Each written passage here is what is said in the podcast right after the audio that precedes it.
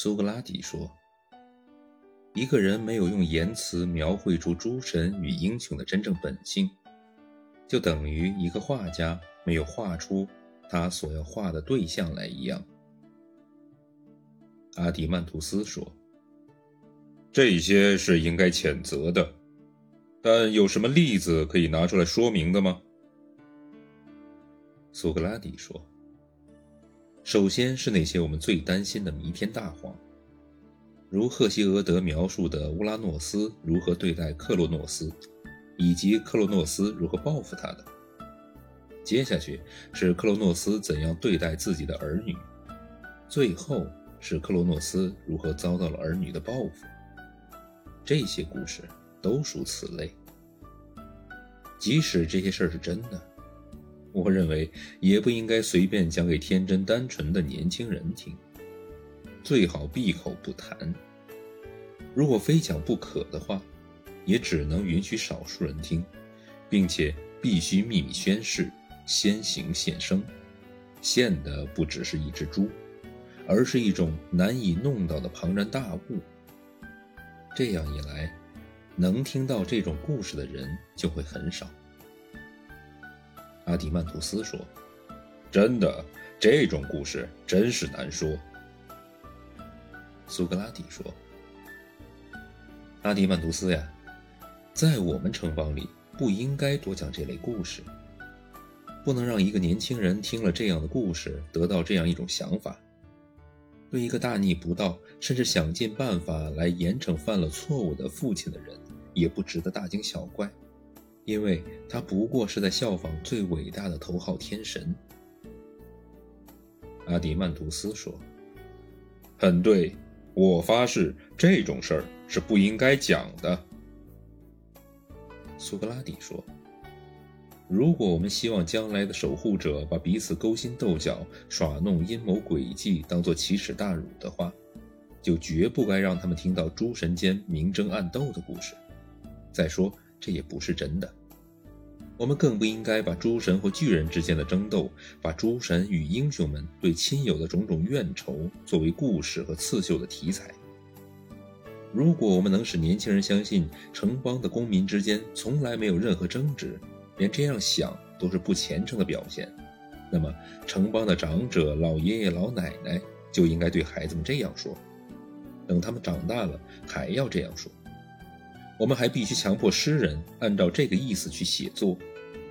关于赫拉如何被儿子绑了起来，以及赫淮斯托斯见母亲挨打去研究的时候，如何被他的父亲从天上摔到地下的话，还有荷马所描述的诸神间的战争等等，作为寓言来讲也罢，不作为寓言来讲也罢，无论如何，不该让他们在我们城邦里流传。因为年轻人分辨不出什么是预言，什么不是预言，他们总是会先入为主，早年接受的见解总是根深蒂固，且不容易更改。因此，我们要特别注意，为了培养美德，儿童们最初听到的应该是最优美高尚的故事。阿迪曼图斯说：“是的，很有道理。”但如果人家要我们具体说出哪些故事适合讲，我们该举出哪些来呢？苏格拉底说：“阿迪曼图斯，你我都不是作为诗人，现在是作为城邦的缔造者在这里发言。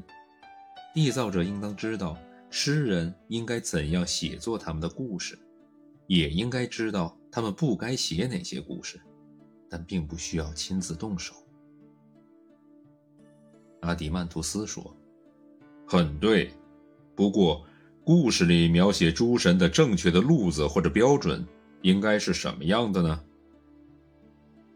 苏格拉底说：“大致是这样的，应该写出神之所以为神及神的本质来。无论在史诗、抒情诗或者悲剧诗里，都应该这样去描写。”阿迪曼图斯说。是的，应该这样描写。苏格拉底说：“神难道不是善的吗？故事难道不应该把他们永远描写成善的吗？阿迪曼图斯说：“当然应该。”苏格拉底说：“其次，没有任何善的东西是有害的，对吧？”阿迪曼图斯说：“我想是的。”苏格拉底说：“无害的东西会造成危害吗？不干坏事的东西会作恶吗？不作恶的东西会成为任何恶的原因吗？”阿迪曼图斯说：“绝对不会，怎么可能会是这样呢？”苏格拉底说：“好，那么善的东西是有益的吗？”阿迪曼图斯说：“是的。”苏格拉底说：“因此是幸福的原因喽。”阿迪曼图斯说：“是的。”